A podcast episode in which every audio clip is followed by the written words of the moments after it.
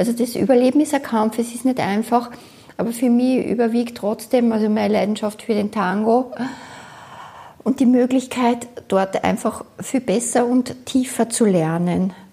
In Österreich gibt es einfach nicht so viele Tango-Lehrer. Und das Niveau auf den Milongas ist natürlich auch anderes. Aber das ist schon klar, weil der Tango nicht so Teil der Kultur in Österreich ist.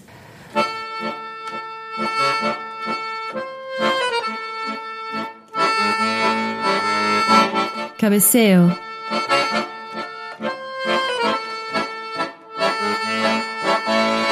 Einladung zum Gespräch über den Tango Argentino. Ein Podcast von Heinz Duschanek. Die Stadt ist ein wichtiges kulturelles Zentrum und wurde 2005 durch die UNESCO mit dem Titel Stadt des Designs ausgezeichnet. Mhm. Liebe Petra, Wimmer, du bist hier, du lebst in Buenos Aires, der Stadt des Designs, du bist aber, glaube ich, nicht wegen dem Design dorthin gezogen.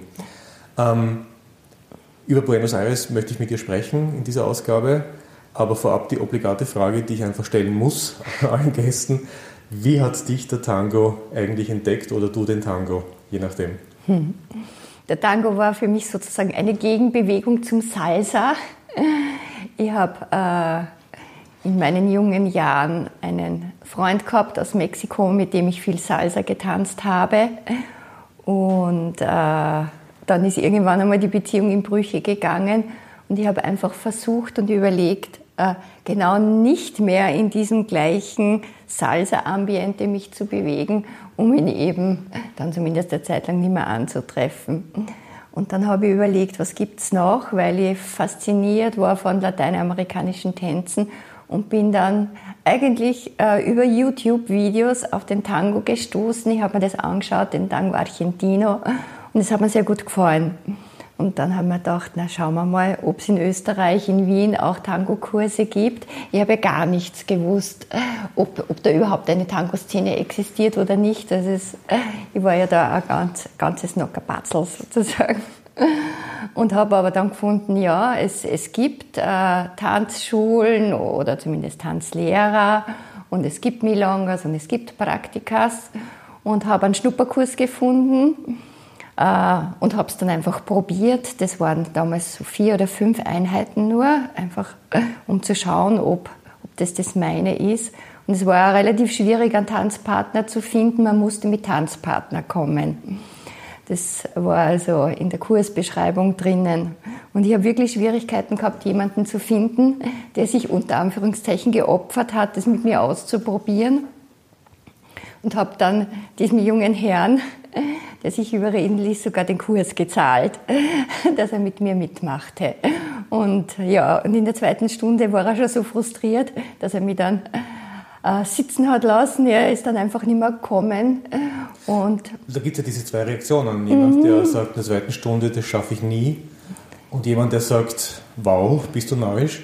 Ähm, wann hast du da entdeckt eigentlich, dass das wirklich dein Ding werden wird in deinem Leben? Ja, eigentlich dann tatsächlich nach diesem Schnupperkurs. Also ich würde lügen, wenn ich sage, in der ersten oder zweiten Stunde ist schon der, der Flash, die Tango-Sucht, äh, hat die Tango-Sucht schon bei mir eingesetzt. Das vielleicht nicht. Aber ja, irgendwie mm, so verschrecken habe ich mich nicht lassen in den ersten zwei, drei Stunden. Und danach habe ich mir gedacht, ja, es ist auf jeden Fall, es ist der Wert, dass ich weitermache. Und dann habe ich mit einem längerfristigen Kurs, also ich, keine Ahnung, ein Zehnerblock oder so, weitergemacht. Und ich glaube, da war es dann, ist dann wirklich äh, der, der Klick gewesen, wo ich gesagt habe, ja, das ist irgendwie so ein komplexer, so ein interessanter Tanz, da, da steckt so viel Potenzial drinnen, da lernt man nie aus, da gibt es immer so viele Dinge zu entdecken. Und ich bin kaum noch nicht einmal am Anfang. Also ich, ich bin vor am Anfang nur sozusagen. Wer so, nicht? Ja, so vom Gefühl her. Mhm. Was ist es eigentlich am Tango, wenn sich das festmachen lässt, was so faszinierend ist und was so ein, eine Sucht danach auslösen kann? Mhm. Lässt sich das festmachen? Ja, also ich, ich, ich sehe es äh, sehr, sehr breit. Es ist durchaus nicht äh, nur als einen Tanz, sondern eigentlich als eine Lebensphilosophie. oder Art von Selbstfindungsprozess in einer ersten Instanz, äh, weil man sich sehr stark mit äh, Körperempfindungen auseinandersetzen muss, denke ich. Wenn man das nicht tut, dann glaube ich, wird man nie, nie weiterkommen und nie, nie besser werden. Also das ist sozusagen der, der, der, der, der, der ich-bezogene, ego-bezogene Teil, der, dass man sich mit seinen eigenen Körperreaktionen und was das auch psychologisch, psychisch mit mir macht, äh, auseinandersetzt. Und dann der, der zweite Aspekt, der wichtig ist, ist die Verbindung mit dem anderen, auf den anderen zu hören sozusagen. Aber da spreche ich jetzt wirklich aus Follower, wie das so. Also, also mhm. Hast du das Lieder auch einmal probiert? Nein, nicht wirklich. Ja, vielleicht so, so ein bisschen, weil wir Übungen gemacht haben. Aber die Rolle interessiert mich noch nicht so. Dieses noch, stelle dazu, setze es in Klammer. Vielleicht kommt es noch. Aber ich habe das Gefühl, ich habe längst noch nicht ausgelernt als Follower. Es gibt nur so viel zu entdecken, dass ich, dass ich wirklich alles meinem Tanzpartner, mit dem ich dann Tanz geben kann, bevor er wirklich in die Liederrolle gehen kann. Aber das ist, glaube ich, sehr, sehr persönlich. Und dann kommt vielleicht auch noch was dazu, und das ist rein äh, physisch. Äh, wenn ich an mich selber denke, dann äh, tanze ich mit schlanken Frauen nicht so gerne, aber das spürt im Kopf ab. Warum? Weil ich den Eindruck habe, äh, ich könnte sie umreißen bei, bei irgendwie einer Bewegung, äh, die, die mehr, mehr Impact hat, die, die schwungvoller ist. Aber das spielt im Kopf ab, das, das passiert in Wirklichkeit eh nicht, weil, weil bei einer guten Technik passiert das nicht. Aber trotzdem, das ist eher psychologisch. Und wenn ich jetzt an mich selber denke, also du siehst mich, also, so verändert habe ich mich nicht. Ja, also ich bin jetzt für, die, für die Hörer, ich bin eher schlank, sagen wir mal so. Dann denke ich, ich biete meiner Tanzpartnerin äh, rein vom Psychologischen her nicht, nicht diesen Halt und diese Stabilität, die aber schön wäre, im, in, die, die man genießt als Follower, sagen wir mal so. Na, heißt das, dass du dann auch lieber mit äh, gestandenen Männern äh, tanzt, als mit sehr schlanken, eher zierlich gebauten Männern, Liedern? Das, das war am Anfang so und äh, ich bin aber drauf gekommen, dass äh, auch, auch schlanke Männer sehr viel Stabilität bieten können und dass, äh, sagen wir jetzt trotzdem eher dicke Männer, sehr instabiler sein können, kein, kein, kein Boden unter mhm. dem Fies haben sozusagen. Das ist doch eine Frage der Technik. Ja, es ist ein Fall der Technik. Aber äh, auf den Milongas mag ich es eigentlich nicht so gern, weil mich, es, es passiert ja nicht so oft. Auf den Standard-Milongas in Buenos Aires kommt es vielleicht schon immer stärker, aber trotzdem unterm Strich passiert es nicht so oft, äh, dass äh, Frauen in die, in die Liederrolle gehen und, äh, und, und mich dann tatsächlich auffordern. Ich bin da nur so mal under, also ich, das heißt auf Deutsch, also ich will da nicht un, unangenehm sein und ich probiere das, aber ich freue mich nicht so, wenn ich von einer sehr schlanken Frau aufgefordert wird und bin dann vielleicht durchaus positiv überrascht, aber das sind Dinge, die spüren sie eher im Kopf ab. Gell? Mhm. Jetzt bist du mhm. nach Buenos Aires gezogen und davor warst du aber auch schon einmal kurz in Buenos Aires. Ich habe drei Tango-Urlaube gemacht, drei längere. Mhm.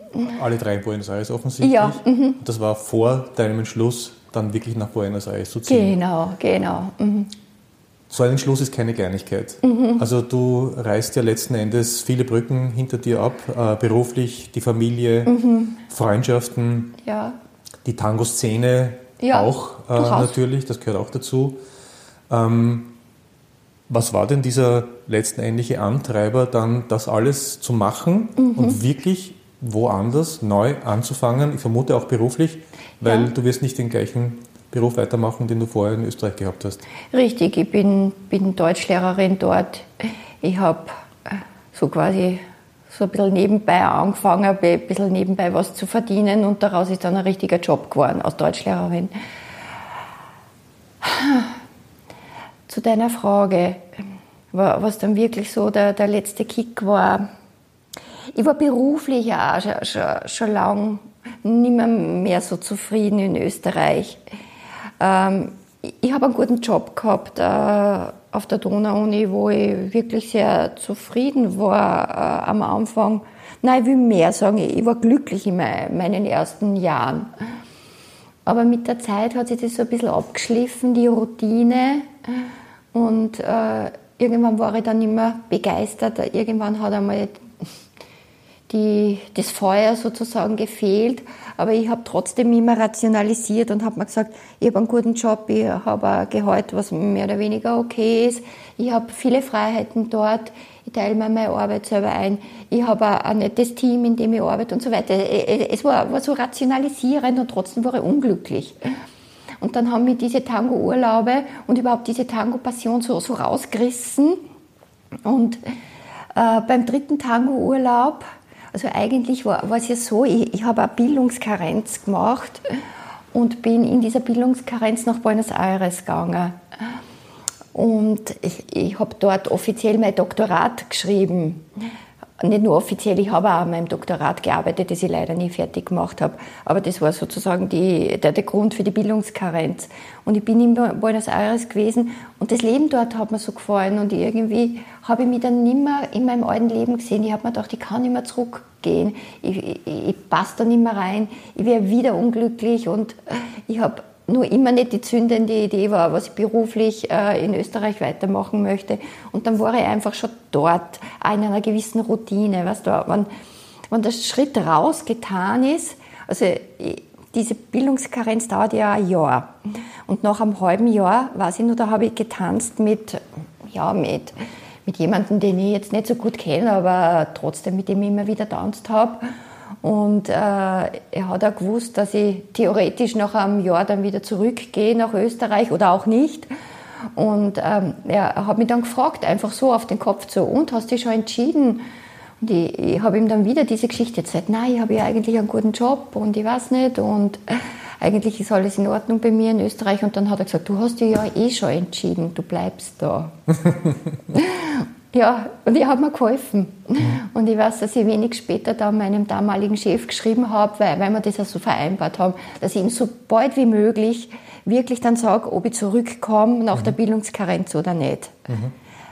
Und, und ich habe ihm dann geschrieben, du, ich habe mich entschieden, ich komme nicht, äh, komm nicht mehr zurück, dass er eher von, eher von der Personalpolitik dann auch frühzeitig reagieren kann und dass er nicht in ja, den ja. letzten zwei oder drei Monaten reagieren muss. Also du arbeitest jetzt dort als Deutschlehrerin mhm. in Buenos Aires und äh, wohnst logischerweise ja. in Buenos Aires. Mhm. Kannst du ein bisschen was erzählen über die Stadt? Jetzt vor allem vielleicht wirklich, ich war nie dort, mhm. im Vergleich zu zum Beispiel Wien oder sonst einer österreichischen Stadt, äh, das Leben, das Einkaufen gehen, äh, die Mentalität der Leute. Ja, mhm. ja also die, die Stadt ist sehr, sehr dynamisch äh, es sind immer mehr Leute auf der Straße, wie, äh, Straßen, wie zum Beispiel in Wien, habe ich den Eindruck, es wurdelt überall.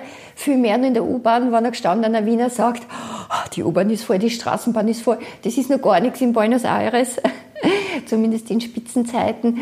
Also wenn man in Buenos Aires lebt, dann äh, gewöhnt man sich automatisch daran, dass immer mehr Leute unterwegs sind und ja, äh, das ist vielleicht ein Punkt, ein wichtiger Punkt.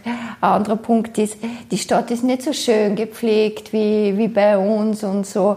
Die Häuser, die Fassaden, alle, alle schön renoviert und alles geordnet und regelgeleitet. Äh, das ist es nicht in Buenos Aires. Die Stadt ist eher schmutzig hektisch. Äh, leider sind wunderschöne alte Häuser, Fassaden werden, werden nicht renoviert. Da, da, wird leider nach wie vor einfach viel abgerissen. Die Häuser werden ge, geschliffen und es werden halt irgendwelche fantasielosen Neubauten hingestellt. Leider Gut, nach wie vor. Das ist jetzt eine Parallele zu Wien, glaube ich.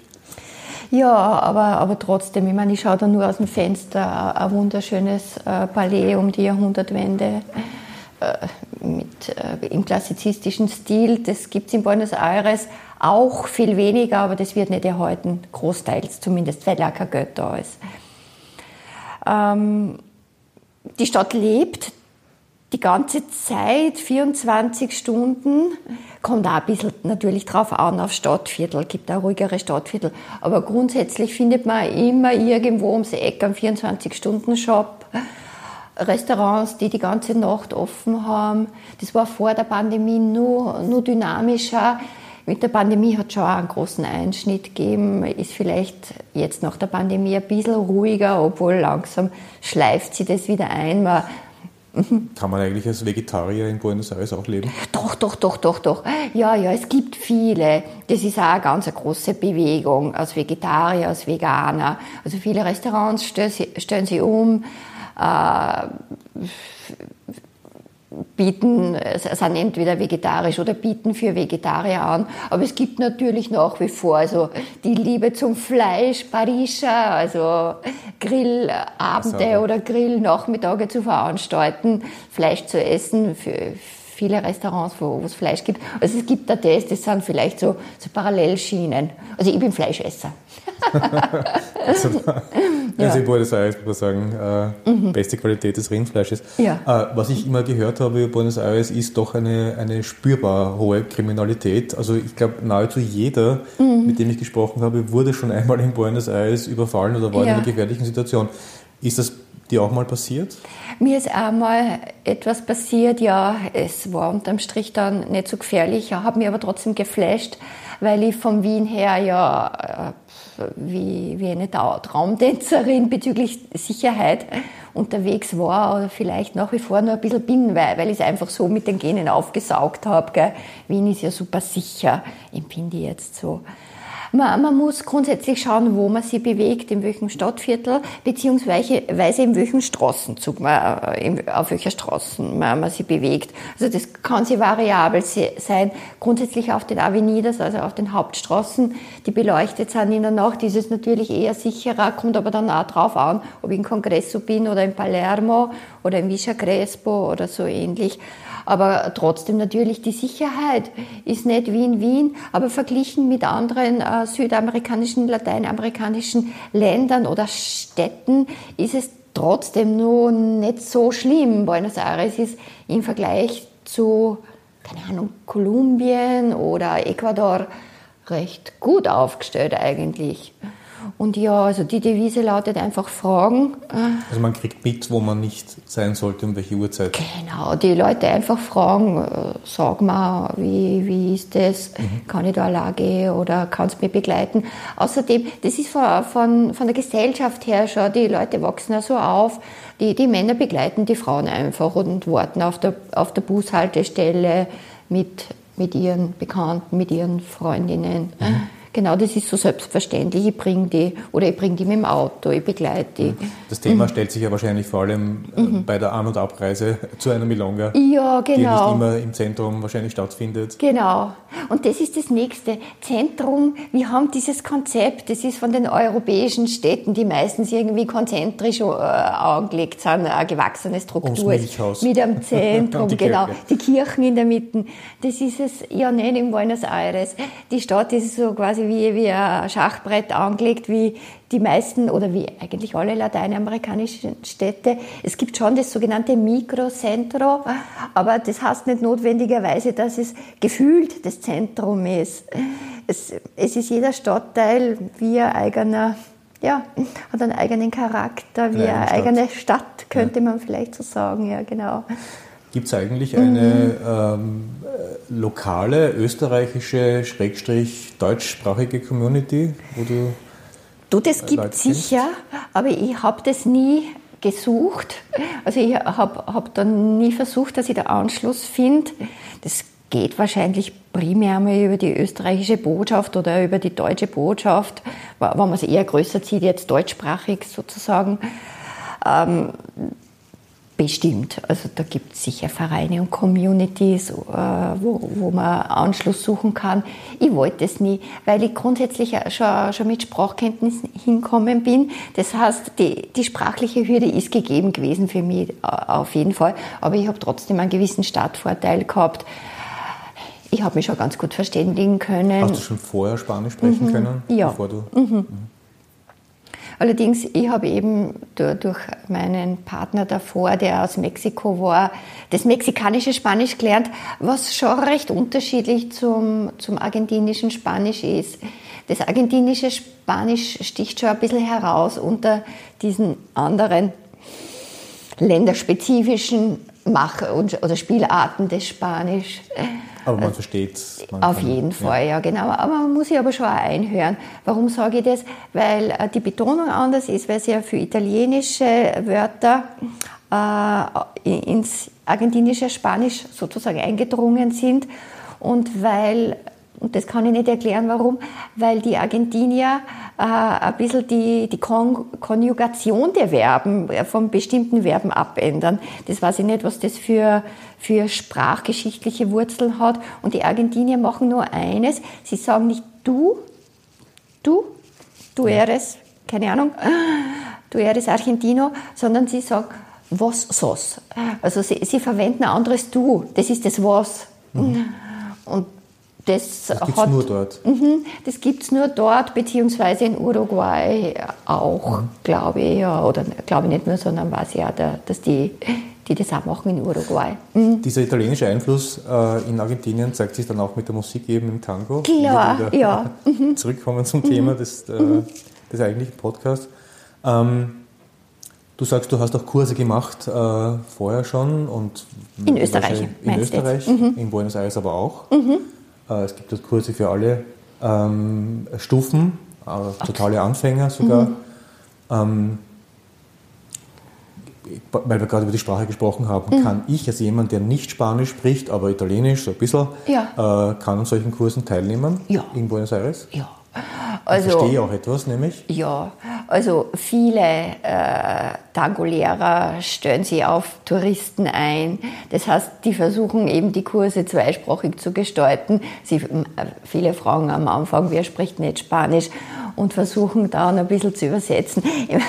Um die Wahrheit zu sagen, das Englisch ist vielleicht dann oft nicht so berauschend, aber man hört sie ein auf die wichtigen Begriffe, die man braucht. Äh, Standbein und, keine Ahnung, Drehung und äh, irgendwie und Saccada. Äh, also die, die Fachbegriffe ja, sind ja ohne, ohnehin oftmals ja. dann eh schon auf Spanisch.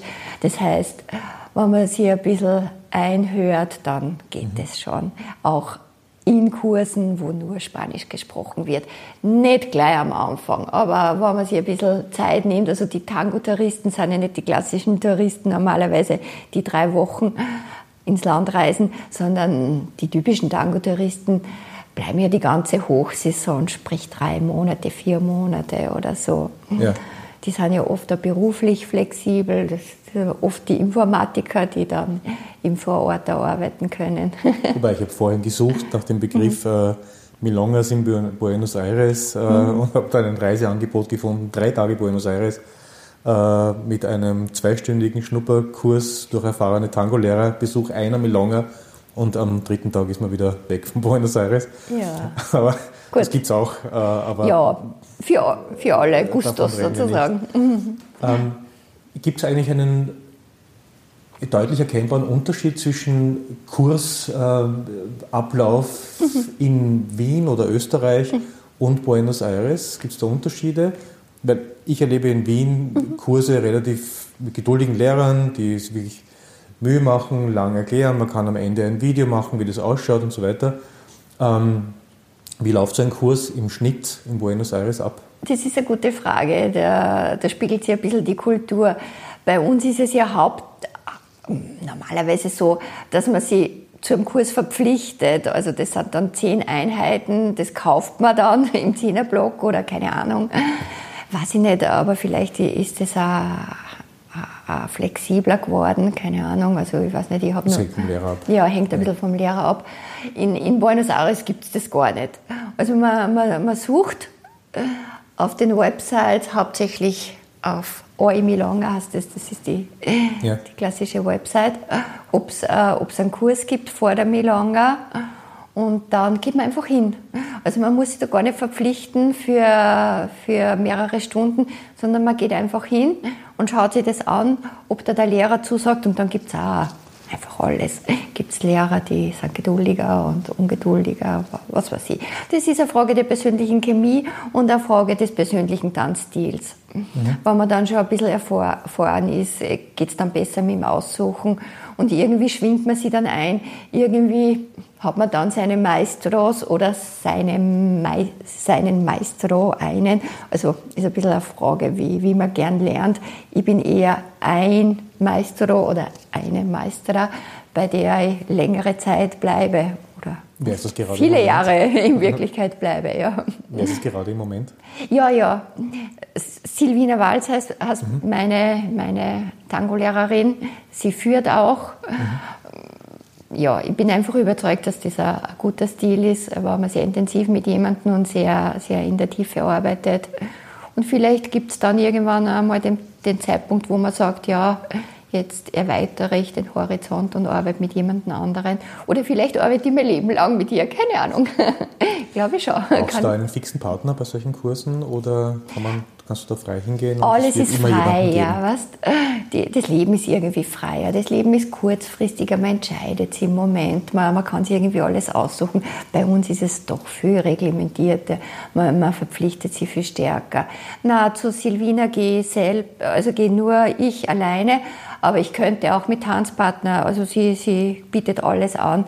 Sie hat eine Zeit lang auch Gruppenkurse, Technikkurse angeboten, da bin ich auch immer dort gepickt, in der ersten Reihe. Aber mittlerweile macht sie das nicht. Das hat einfach Zeitmanagementgründe mhm. bei ihr. Sie hat jetzt eine, eine kleine, einen kleinen Sohn und es geht sie einfach nicht so aus. Und sie reist dafür. Mhm.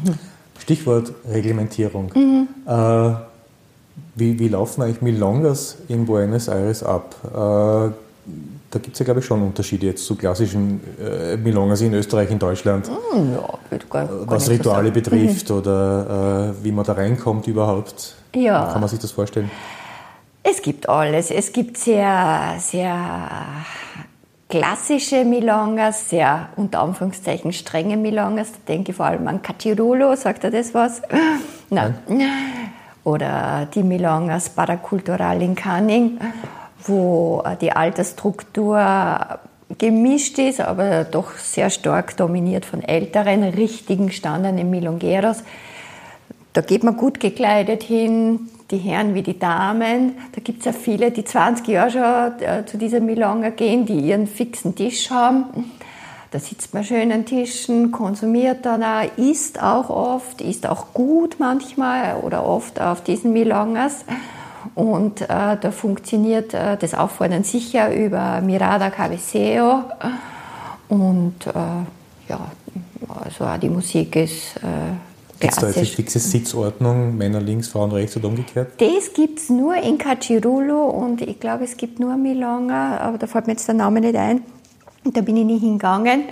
In, in Canning, im Salon Canning, der übrigens jetzt zugespielt wird, leider, äh, gibt es das nicht. Also Cachirulo ist äh, wirklich nur dieser ganz alte Dinosaurier, wo Männer und Frauen getrennt sitzen. Da kommt man, dann gibt es den Veranstalter, der weist dann den Sitzplatz zu. Frau XY dort. Die besseren Tänzer sitzen in der ersten Reihe oder Tänzerinnen, die zweiten sitzen dann in der zweiten Reihe man kennt es ja, auch wenn Buenos Aires natürlich viel größer ist von der Tango-Szene, so groß ist es dann auch wieder nicht. Und jeder hat seine Gustos. Das heißt, jeder geht auf seine, ich sage mal, drei, vier, fünf Stamm-Milongas. Und daher kennt man sie ja untereinander. Also die Veranstalter kennen ihre, ihre Pappenheimer, ja genau.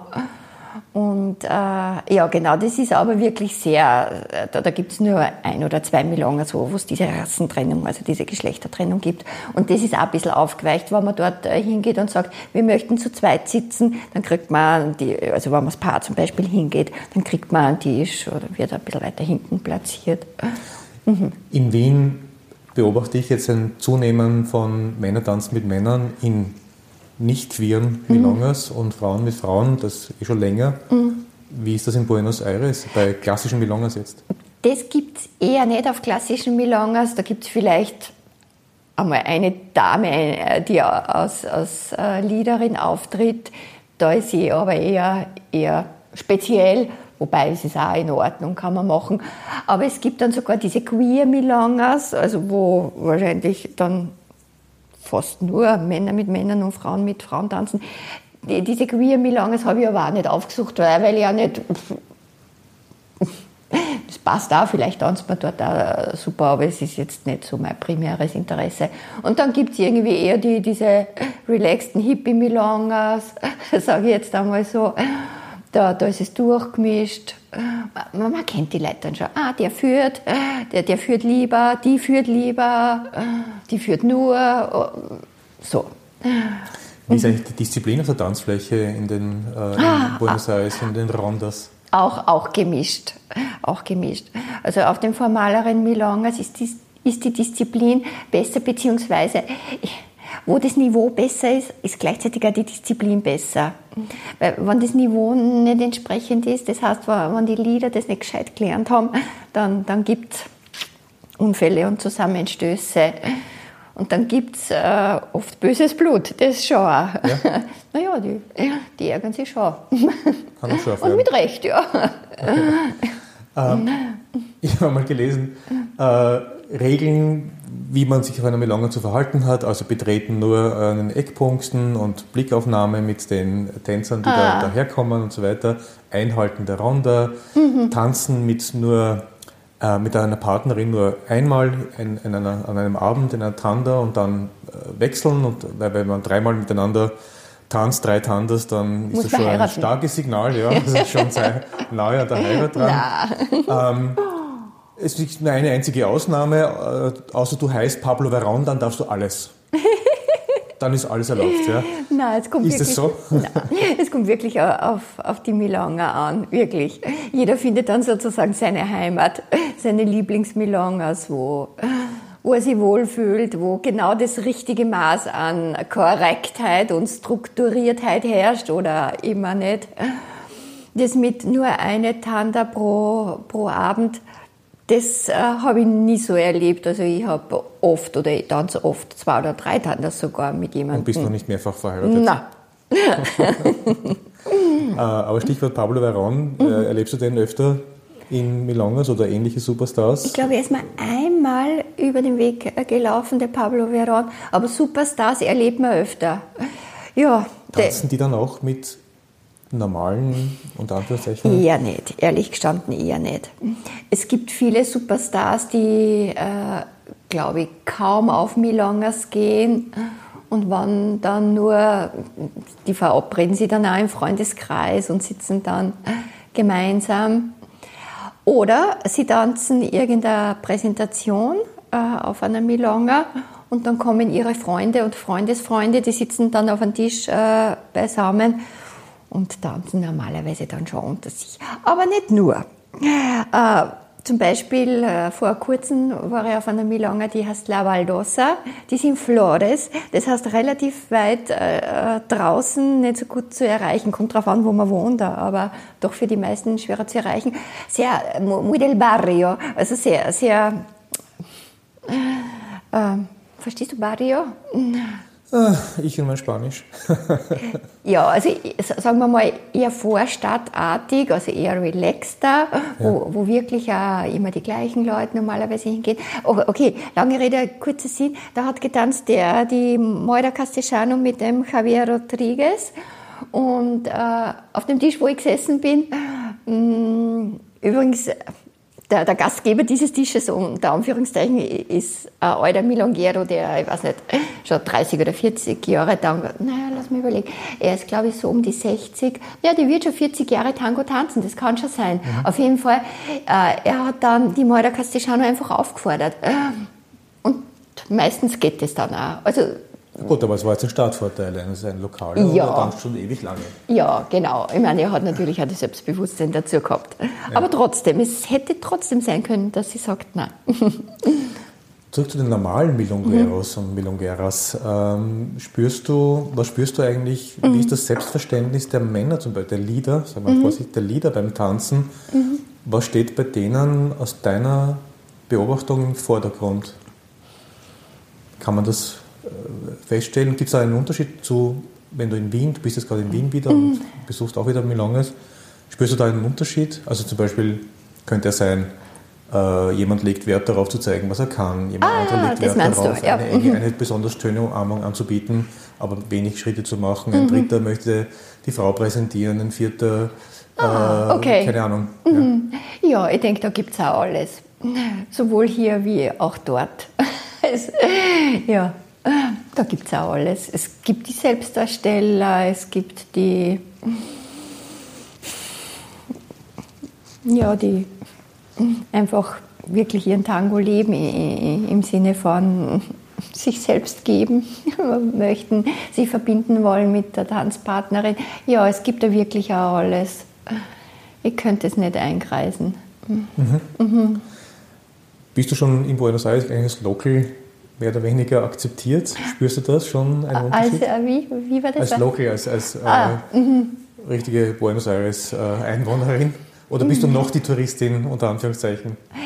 Ja, ich glaube, ich bin nicht mehr die Touristin, weil äh, ich, ich bin von Anfang an äh, einfach sehr, sehr viel unterwegs gewesen, auch auf unterschiedlichen Milongas und war, war ein bisschen auffällig, vielleicht schlicht und einfach deswegen, weil ich Österreicherin war, nicht, nicht aufgrund meiner Persönlichkeit oder so, sondern schlicht und einfach, die Leute haben mir am Anfang gesehen, okay, die, sie identifizieren mich sofort als nicht local, äh, bevor sie mich gehört haben, einfach von, von meinem Äußeren und ein bisschen vom Auftreten her. Was mich eh immer stört, weil, weil ich es nicht ganz nachvollziehen kann. Durch die Einwanderungswellen schauen die Leute ja sehr unterschiedlich aus. Es ist ja nicht so wie zum Beispiel in Mexiko, da, das, äh, in Buenos Aires gibt es Rothaarige, gibt es Blonde, gibt es Große, gibt es Kleine. Also du hast alle Typen von, von, Physiognomie und, und, und Looks sozusagen. Wie, die Leute schauen, schauen ganz unterschiedlich aus. Lange Rede, kurzer Sinn. Also die, die meisten wissen sofort, äh, okay, sie ist jedenfalls nicht aus Buenos Aires. Und dann bin ich gefragt worden, woher bist du? Ich bin aus Österreich. Das merken sie sich nicht besonders gut, dann glauben sie halt immer, ich bin aus Deutschland, aber ich bin trotzdem, ab dem Zeitpunkt bin ich irgendwie auffällig. Und es passiert mir, äh, und es ist mir sehr schnell passiert, dass die Leute zu mir gesagt haben, Ola Petra, weil sie sich dann meinen Namen merken, weil mein Name einfach ist. Das sind zwei Silben und der Name ist nur relativ nur dazu relativ speziell.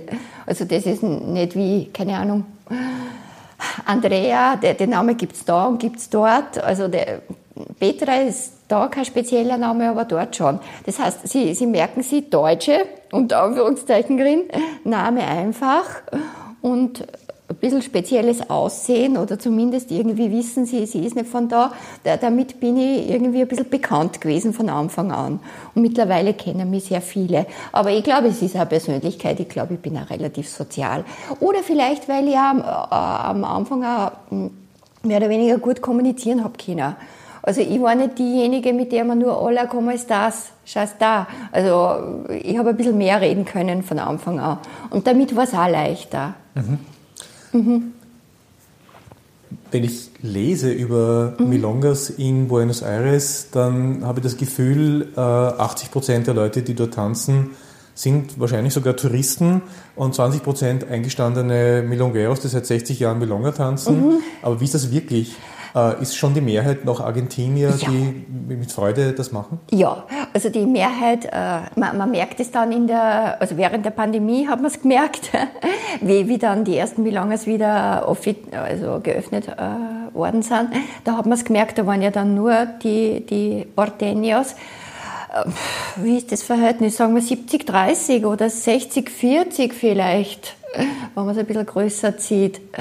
Also 60 äh, die Locals und 40 die, die Touristen. Also ist, aber die Touristen, das sind sozusagen weniger die normalen Touristen, die normalen Touristen, also die Touristen, die halt kürzer Die bleiben. kurz kommen, ja. Genau, die, die klassischen Tango-Touristen, die kommen auch schon jahrelang, vielleicht jahrzehntelang. Und die kommen dann mehrere Monate. Das heißt, die sind so halb, halb Locals eigentlich auch. Gibt es eigentlich oft Live-Musik auch in Milongas? Ja, sehr oft. Also da ist man wirklich auch verwöhnt, dass ein Orchester spielt. Sehr oft gibt es das. Ähm, Das sind argentinische Orchester oder kommen da auch äh, Orchester aus, sag mal, Italien wird es sich aufdrängen? Nein, nein, nein, das sind vor Ort. Ja, oder genau. Russland, Solidango? Nein, nein, nein, das sind dann schon lo lokale Orchester. In Canning zum Beispiel, es gibt Milongas, wo auf jeden Fall immer äh, so circa um eins oder so oder um zwei, kommt drauf an, oder Mitternacht, ein Orchester spielt. Also es gibt Milongas, wo es immer ein Orchester gibt. Das sind meistens die formalen. Und dann gibt es Milongas, wo als besonderes Highlight irgendein Orchester spielt. Mhm. In Buenos Aires finden auch normalerweise die Tango-Weltmeisterschaften statt. Ja. Mhm. Kriegt man das in der Stadt jetzt, wenn man auch nicht äh, Tango tanzt, mit, dass da so etwas stattfindet? Oder ist es wirklich etwas, das nur innerhalb der Tango-Community passiert und mhm. außerhalb merkt man davon eigentlich nichts? Hm, das ist eine schwierige Frage, weil ich, weil ich diesen Außenblick nicht habe. Ich überlege jetzt, ob irgendwelche Plakate angeschlagen sind. Also ist quasi Buenos so. Aires selbst stolz darauf, dass das dort stattfindet? Ich glaube, wenn man, wenn man so gar nicht in der Tango-Szene integriert ist, dann kriegt man das nicht mit, glaube ich. Der Tango ist nicht so, äh, so präsent äh, in, in Buenos Aires, wie man das vielleicht als, äh, als Europäer oder als Nicht-Argentinier glauben würde weil Argentinien ja, ja so für den Tango bekannt ist. Wenn man äh, Argentinien sagt oder wenn man Buenos Aires sagt, verbindet man gleich den Tango damit. damit. Aber das Leben vor Ort, die Alten, sozusagen, die ein bisschen die goldene Zeit äh, des Tangos miterlebt oder, oder die, die Ausläufer der, der goldenen Zeit miterlebt haben, die kennen den Tango, die kennen die Orchester, die, die kennen die, die Tango-Sänger. Die haben zum Teil auch getanzt oder hören auch gern Tango. Dann gab es ja einen riesen Gap, wo überhaupt nicht Tango getanzt worden ist. Also in den 80er, 90er Jahren ist ja überhaupt nicht Tango getanzt worden. Und erst dann haben aber wieder sehr junge angefangen mit dem Tango-Tanzen. Also, wenn man einfach so, keine Ahnung, jemanden kennenlernt und dann fragt, und tanzt du Tango? Na, meine Oma, mein Opa so eine Antwort kommt dann. Mhm. Also es ist grundsätzlich bekannt, aber Fremdkörper für, für Leute, die um die 40 sind, die um die 30, 40, 50 sind. Genau diese Generation, die ist total unbeleckt vom Tango, würde ich sagen. Und die Jüngeren, ja, für die, für die Jüngeren, für die noch Jüngeren ist es auch Fremdkörper. Aber da gibt es dann doch relativ viele, die wieder angefangen haben. Spürst du da einen Trend, dass, ähm, dass es wieder zunimmt, ja, dass es nimmt Generation zu. nachkommt? Mhm. Es nimmt zu, aber es ist trotzdem spezifisch, sehr spezifisch. Okay. Es ist nicht so präsent. Im Alltagsleben ist der Tango nicht präsent, würde ich nicht sagen. Also wir haben da eher eine, also ich, jemand wie ich, hat da mhm. eher eine romantische Vorstellung, ja, wie das dort abläuft. Auf der Straße tanzen die Leute äh, Tango zu En La Boca für die Touristen. Da, Und ja. auf La Florida, diese, im Mikrozentrum, diese äh, Fußgängerzone, da hat's auch immer, da gibt es immer, äh, gibt's wahrscheinlich nach wie vor Präsentationen. Also wo, und in San Telmo auch, genau. Das ist für die Touristen. Hm. In Europa, Österreich, Wien, Deutschland ist ja der Film Tango Lesson irgendwie so ein ja. Vorzeigefilm, da kann man auch reinkippen und sagen, ja, das will ich auch können, ja, muss man gesehen haben, mehrfach mhm. und so weiter. Mhm. Welche Rolle spielt eigentlich dieser Film im, im Bewusstsein der Leute in Buenos Aires selber? Ist ich glaub, der präsent oder so. gar nicht? Ich glaube, der ist nicht so präsent. Müsste, müsste Interviews führen, müsste fragen, aber ich glaube, man kennt den Film nicht so. Äh, El Ultimo Tango, äh, der, der, der Film ist sehr präsent. Äh, Juan Copes und äh, Maria äh, ja. Nieves. Mhm, genau. Nieves, ja. mhm. Also eigentlich äh, mit der Maria Nieves. Der Film ist sehr bekannt. Der, in der Tango-Szene ist der Film viel präsenter wie Tango Lessons. Ich glaube, Tango Lessons ist nicht so bekannt. Aber Pablo Verón als Darsteller oder als einer der beiden Darsteller im Film hat er denselben Status dann, oder wie, den Status, wie wir uns das vorstellen in Buenos Aires, oder ist er einfach einer von das vielen? Das ist einer unter den Granden, unter den, den großen, Tango-Tänzern, der sehr wohl bekannt ist, aber ich glaube, äh, äh, Javier Rodriguez ist bekannter, würde ich sagen. Mhm. Du wirst bald wieder zurückgehen, mhm. oder zurückfliegen nach Buenos Aires, genau. Mhm. Ähm, irgendwie spüre ich so eine Rückkehr nach Österreich, also wirklich eine, mhm. äh, wir hier leben, äh, bahnt sich nicht an oder ist nicht äh, präsent. Nein, nein, nein. Ich, ich freue mich schon wieder, wenn ich, wenn ich dann äh, heimfahre. ja, nein. Aber ich, ich will das nicht ausschließen. Vielleicht denke ich in fünf Jahren anders oder in zehn Jahren anders. Und eins muss ich trotzdem sagen, äh, das wirtschaftliche Überleben ist sehr schwierig in, in Buenos Aires. Die Lebensqualität ist deutlich unser, unter unserer Lebensqualität. Äh, einen Job zu finden, der einem ernährt, ist viel schwieriger äh, dort wie hier, obwohl es hier auch schwieriger geworden ist, wie ich höre. Und hier ja, ich meine, es ist ja äh, für Österreicher nie ein Spaziergang. Also in den Schoß sind mir die Dinge nie gefallen und niemanden von uns, äh, also jeder, jeder hat schon hart arbeiten müssen, um sich irgendwas zu, zu erschaffen. Äh, in der letzten Zeit, vielleicht auch sehr stark durch die Pandemie, dürften die Lebensverhältnisse schwieriger geworden sein in Österreich. Beobachte ich so, was ich höre von meinen Freunden. Aber das ist nichts im Vergleich zu dort. Dort ist es viel härter. Die, die, die Leute haben zum Teil zwei, drei Jobs, arbeiten viel härter, wenn sie wirklich nur darauf angewiesen sind, äh, das, also in Pesos zu verdienen. Aber Argentinier sind gleichzeitig ein Überlebenskünstler geworden. Das heißt, die vermieten dann das Haus ihrer Oma oder schaffen sie ja irgendwie durch Erspartes eine zweite Wohnung an oder äh, haben immer irgendwelche Ideen, wo sie Zusatzeinnahmen generieren können und schaffen es vielleicht auch irgendwie das über Dollar. Also Dollar ist viel dominierender, der, der Euro ist wie der Dollar vom Umwechslungskurs im Wesentlichen, aber alles bewegt sich über den Dollar, wenn man eine zweite Währung dann dazu hat. Also die meisten schaffen es irgendwie, äh, dass eine Zusatzeinkommensquelle haben, sonst geht es sehr schwer. Also ich verdiene auch grottenschlecht, muss ich sagen. Und ich gleich ein bisschen aus über, über Jobs, die nach wie vor über, über meinen alten Job äh, auf Honorarnotenbasis machen kann. Und ja, so, so funktioniert das halt irgendwie. Also das Überleben ist ein Kampf, es ist nicht einfach, aber für mich überwiegt trotzdem also meine Leidenschaft für den Tango und die Möglichkeit, dort einfach viel besser und tiefer zu lernen. In Österreich gibt es einfach nicht so viele Tango-Lehrer. Und das Niveau auf den Milongas ist natürlich auch anderes. Aber das ist schon klar, weil der Tango nicht so Teil der Kultur in Österreich ist. Und ich lebe in Österreich äh, oder ich lebe in Argentinien wegen, wegen dem Sozialleben dort. Die Leute, es ist einfacher, Freundschaften zu schließen. Die Leute sind schon offene.